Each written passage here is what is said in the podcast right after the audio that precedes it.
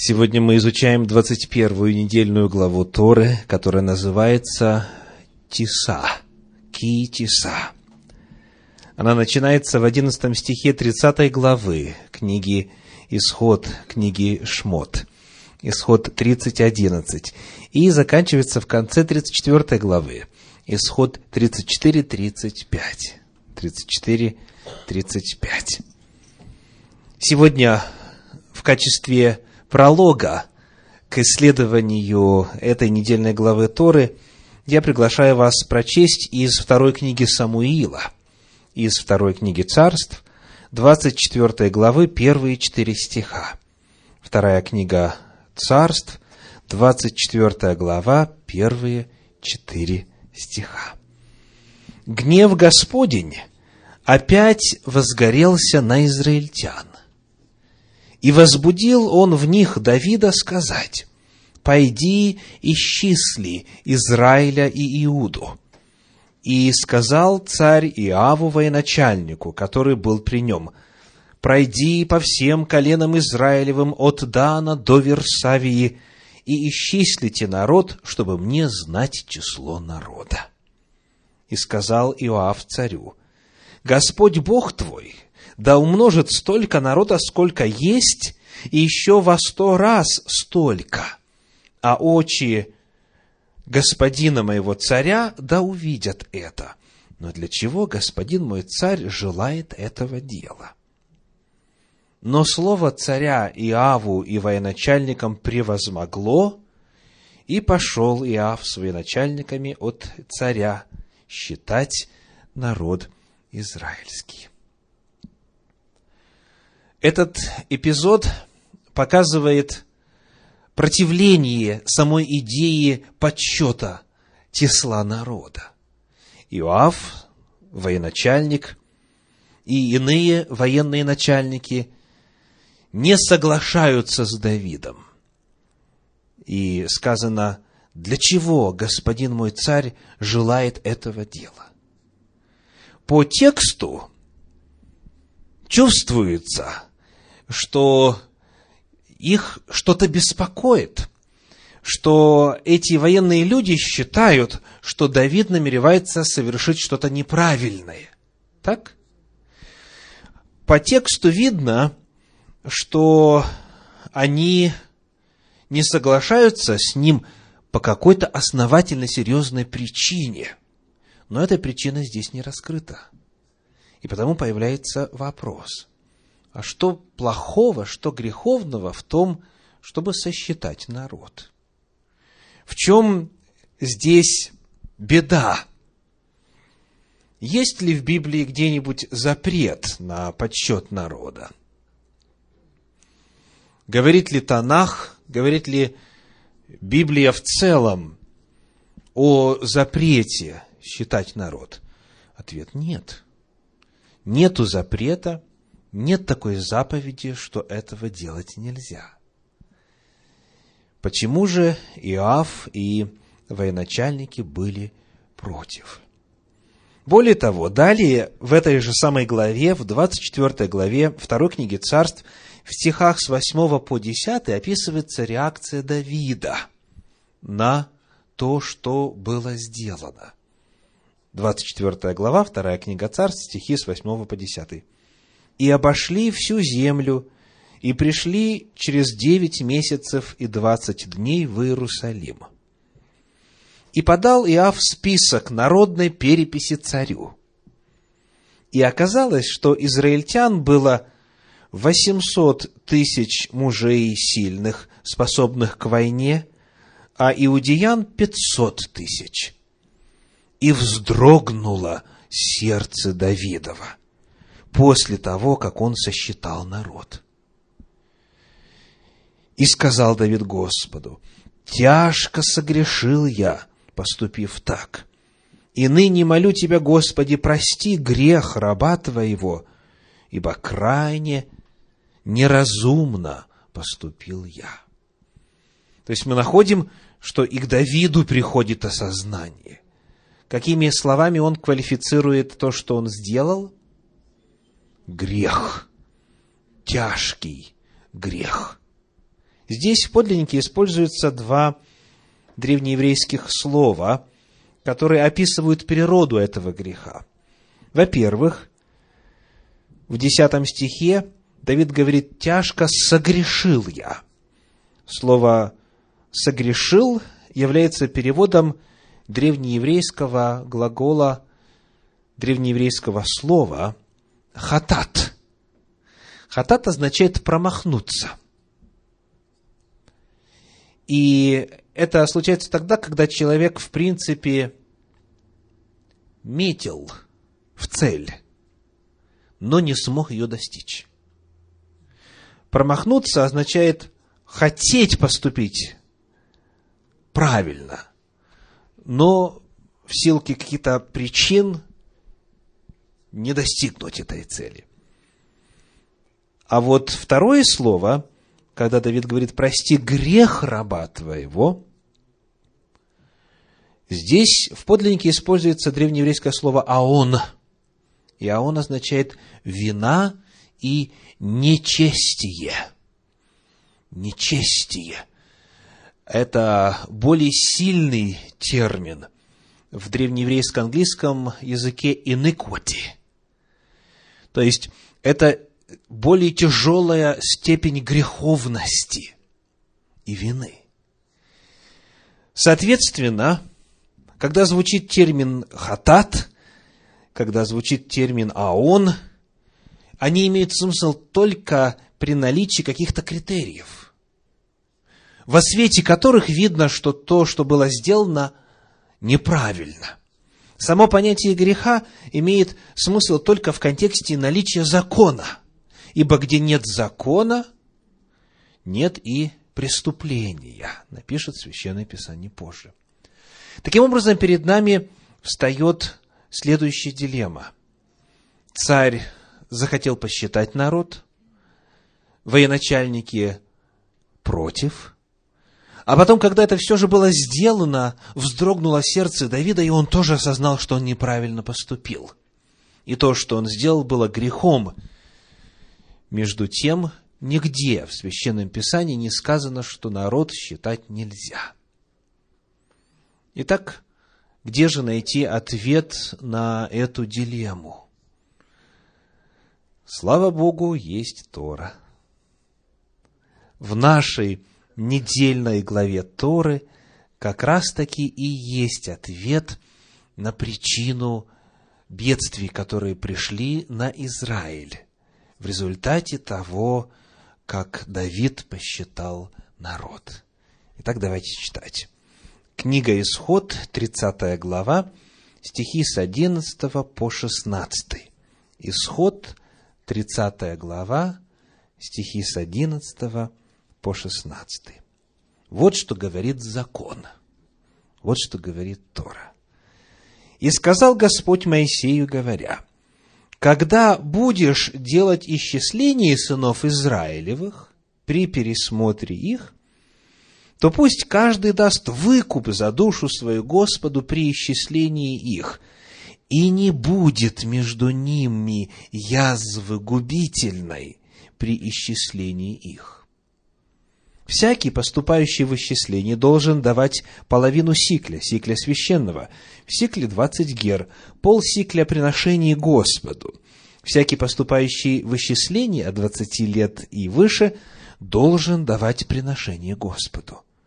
Богатый не больше и бедный не меньше пол сикля должны давать в приношение Господу для выкупа душ ваших.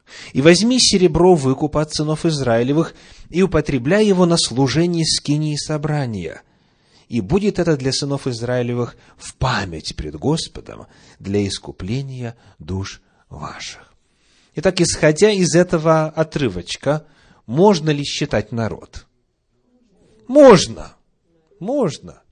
Говорится о том, что когда будешь это делать, то есть вопрос это представлен довольно буднично – говорится о том, что это будут делать. Предполагается, что это будут делать. И сказано, что надо делать тогда, когда это будут делать.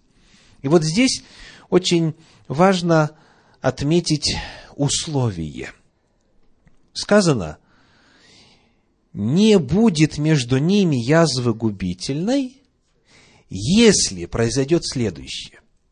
Какие условия? Первое. Если каждый за душу свою даст выкуп. Второе. Если эти деньги будут направлены на служение скинии собрания. Вот два условия, на которых можно считать и язвы моровой не будет, язвы губительной при исчислении не будет. Каждый должен дать выкуп, и эти деньги должны быть использованы на служение скинии собрания. Давайте чуть подробнее посмотрим на фразу, которая здесь повторяется несколько раз. Выкуп за душу. Мы находим ее, эту фразу, в 12 стихе 30 главы, исход 30, 12, то пусть каждый даст выкуп за душу свою Господу. Дальше говорится о том, что в конце 15 стиха вновь приношение Господу для выкупа душ ваших. И в конце 16 для искупления душ ваших. Неужели перед Господом можно откупиться деньгами, да еще таким малым числом? Что такое полсикля? Неужели на самом деле можно заплатить, как вот бывало в хорошие добрые средние века? Купил индульгенцию, можно даже наперед, и пошел свободно грешить. Как рассказывают одну забавную историю о монахе, который только что, только что завершил продажу индульгенций в одном городе и возвращался с набитым кошельком назад в монастырь. И вдруг на него напал разбойник, приставил нож к горлу и потребовал все деньги себе. Монах, естественно, именем Господа его попытался остановить и сказал, ты посекаешь на святыню, это Божьи деньги. На что разбойник из-за пазухи достал индульгенцию и сказал, я купил у тебя прощение всех моих грехов. Можно ли на самом деле откупиться – откупиться от Господа деньгами. Что означает фраза «чтобы искупить ваши души»? Послушайте, как толкует эту фразу Раши. Он пишет в своем комментарии. В виду имеется действительно искупление грехов, так как написано здесь «возношение Господу» возношение Господу. В 13 стихе, в 14 и 15. Проверьте, так у вас или нет. 13 стих сказано «приношение Господу». 14 стих в конце тоже должен дать приношение Господу. И 15 вновь должны давать приношение Господу. То есть у нас есть два термина – выкуп и приношение, для описания природы вот этих полсикля, которые каждый должен был давать. И далее Раши пишет, тогда каждый дал половину шекеля, и это предназначалось для приобретения общественных жертвоприношений того года. В этом возношении половины шекеля были уравнены бедные и богатые, и именно о том возношении сказано, чтобы искупить ваши души, ибо жертвоприношения служат для искупления. Помимо личных жертв, которые человек приносил по своей инициативе по причине осознания греха, либо в жертву благодарности, либо по обету, либо жертву мирную и так далее, и так далее. Помимо жертвы за грех, жертвы повинности, которые были связаны с выбором и волей человека, были еще и так называемые жертвы тамид, жертвы постоянные. Это жертва всесожжения утренняя и вечерняя. Вне зависимости от того, согрешил сегодня кто-то или не согрешил, утром и вечером постоянно обновлялся завет со Всевышним. Ибо жертва всесожжения, она является способом заключения и обновления завета со Всевышним. Так вот, вопрос появляется, на чьи деньги эти жертвы приносились. То есть это нужно было, у нас 360 дней в лунном году библейском, 360 умножить на 2 утром и вечером, плюс в субботу двойная жертва всесожжения утром и вечером приносилась. То есть, вот столько животных, откуда взять? Неужели священники должны из своего кармана оплачивать это? Они же служат народу.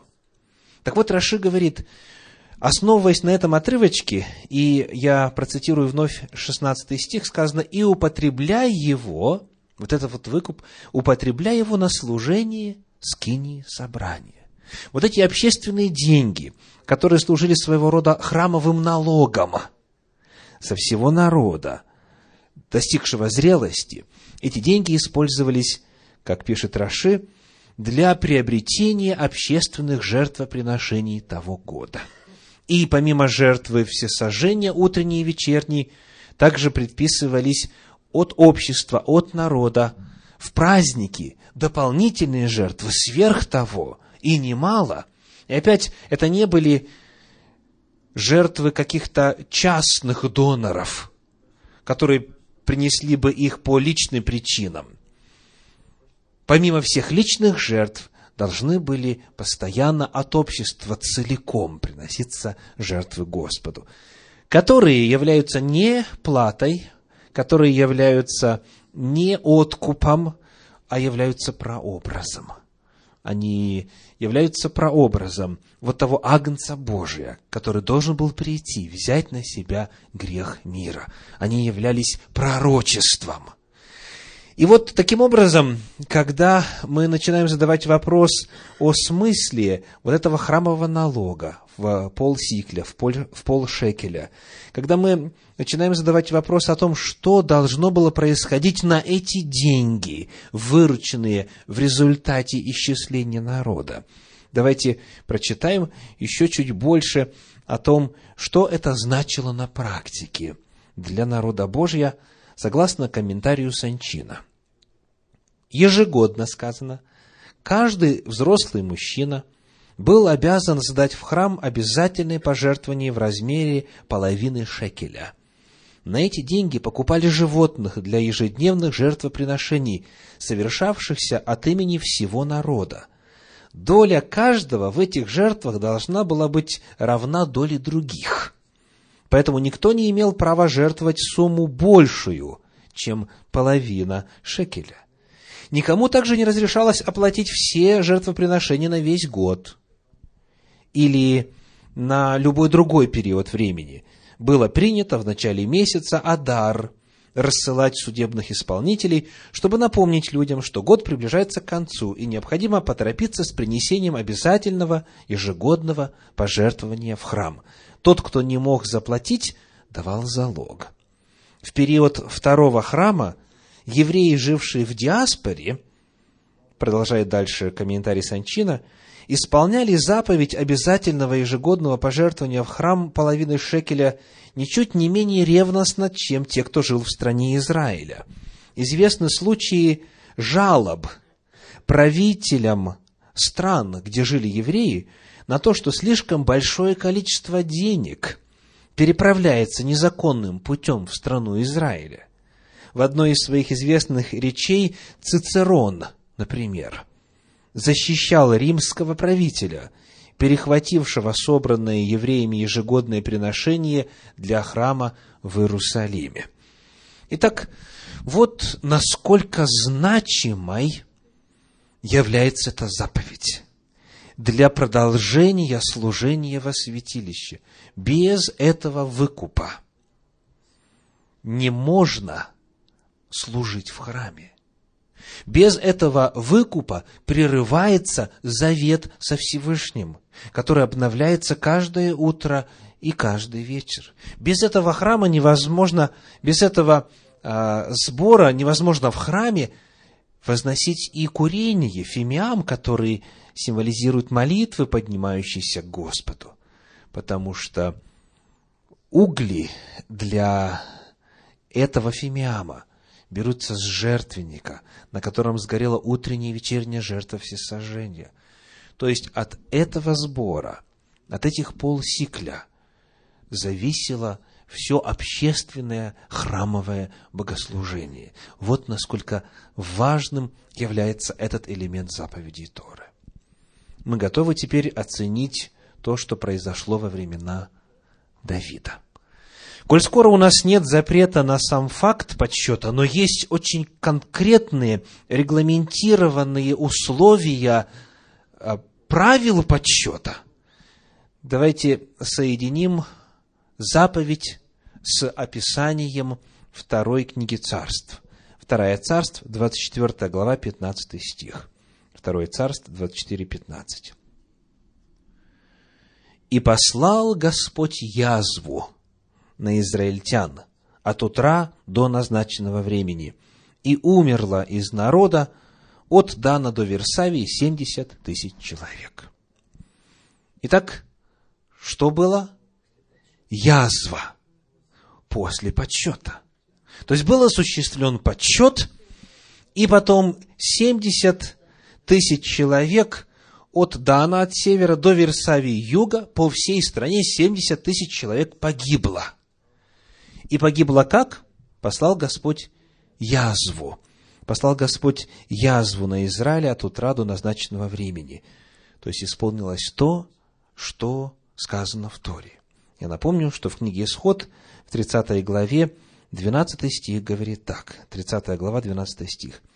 «Когда будешь делать исчисление сынов Израилевых при пересмотре их, то пусть каждый даст выкуп за душу свою Господу при исчислении их, и не будет между ними язвы губительной при исчислении их. Соответственно, мы находим, что коль скоро язва была, то значит, вот эти предписания о выкупе и о правильном использовании этих средств были нарушены. Значит, либо вот эти 70 тысяч человек не дали выкупа, а таким образом лишили себя завета с Господом, лишили себя участия вот в этих вот жертвоприношениях, которые каждый день обновляли завет с Господом, либо а, каким-то еще иным образом вот эти деньги, будучи собранными, были неправильно использованы. То есть у нас есть совершенно определенная причинно-следственная связь. Есть повеление с использованием конкретных терминов, и есть результат с использованием тех же самых терминов. Проблема здесь заключается в том, что закон Торы был нарушен, и потому результат не замедлил явиться. Господь предостерегал о язве губительной, и язва губительная имела место.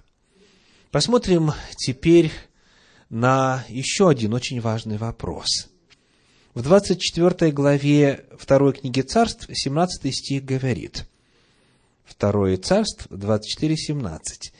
«И сказал Давид Господу, когда увидел ангела, поражавшего народ, говоря, «Вот я согрешил, я поступил беззаконно, а эти овцы, что сделали они?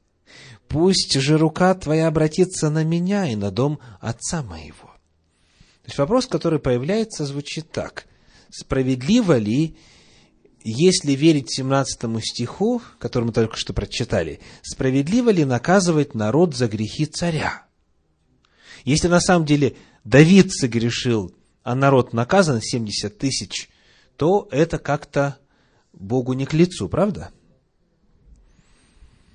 Давайте найдем ответ в Священном Писании – он дан в самом начале этого повествования.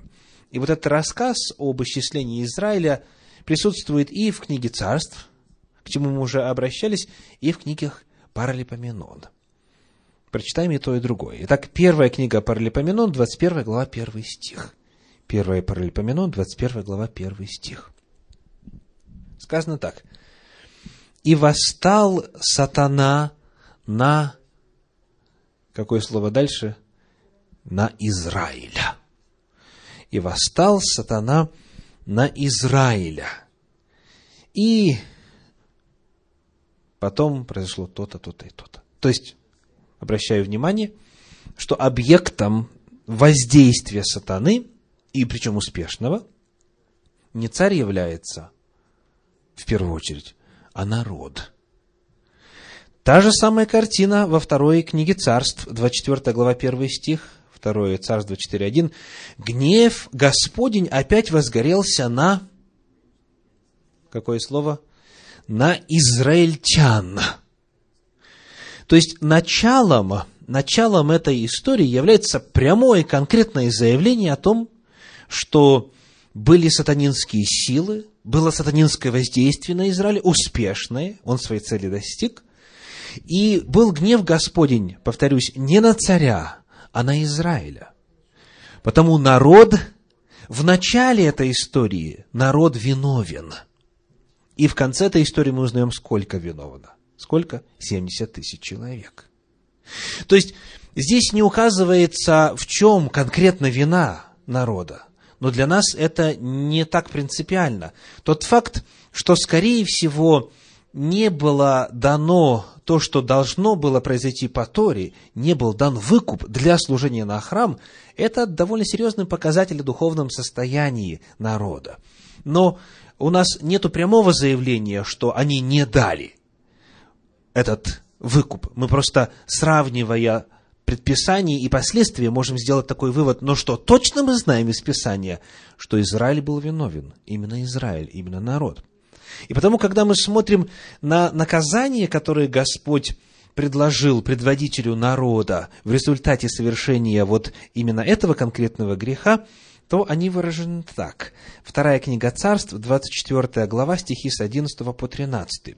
Вторая царств, 24 глава, стихи с 11 по 13. «Когда Давид встал на другой день утром, то было слово Господа Гаду, пророку, прозорливцу Давида – пойди и скажи Давиду. Так говорит Господь, три наказания предлагаю я тебе. Выбери себе одно из них, которое совершилось бы над тобою. И пришел Гад к Давиду, и возвестил ему и сказал ему, избирай себе, быть ли голоду в стране твоей семь лет? Значит, кто будет страдать? Конечно, народ. У царя пища будет. Да, он последний от голода в царстве погибнет, да? Дальше. Или чтобы ты три месяца бегал от неприятелей твоих, и они преследовали тебя. Кто страдает? Ну, конечно, народ. Потому что если три месяца идут военные действия с целью врагов, допустим, даже и убить царя, то погибают-то люди, а царь в последнюю очередь, потому что он больше всего защищен. Или дальше сказано, чтобы в продолжении трех дней была моровая язва в стране твоей. Кто погибает? Тоже народ. Теперь рассуди и реши, что мне отвечать пославшему тебя. Конец слов гада пророка. Так вот, Израиль подался атакам сатаны, и гнев Господень возгорелся на народ, потому и наказание было на народ.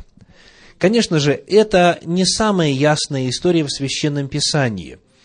И здесь есть еще один вопрос, который мы мимоходом могли бы рассмотреть. Он только косвенно связан с нашей главной темой, а именно, можете ли вы посмотреть во второй книге царств, в 24 главе, в первом стихе, как у вас набрано местоимение «он» в вашей Библии? 24 глава, вторая книга царств, первый стих. с заглавной буквы или, или с маленькой буквы? Он с маленькой, да? Ох, как интересно.